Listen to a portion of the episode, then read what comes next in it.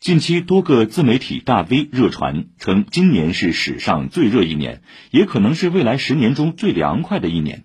还声称是援引中科院大气物理研究所二零二零年发表在《自然通讯》的学术论文。对此，中科院大气物理研究所在微博发布说明，指出有关提法曲解论文原意。原作者论文关注的是极高温室气体排放情景下，到二一零零年。西北太平洋副热带高压的可能变化，与近期极端高温事件的发生和预测没有任何联系。国家气候中心此前曾通过官方公众号表示，当前我国高温热浪事件综合强度已达一九六一年来最强。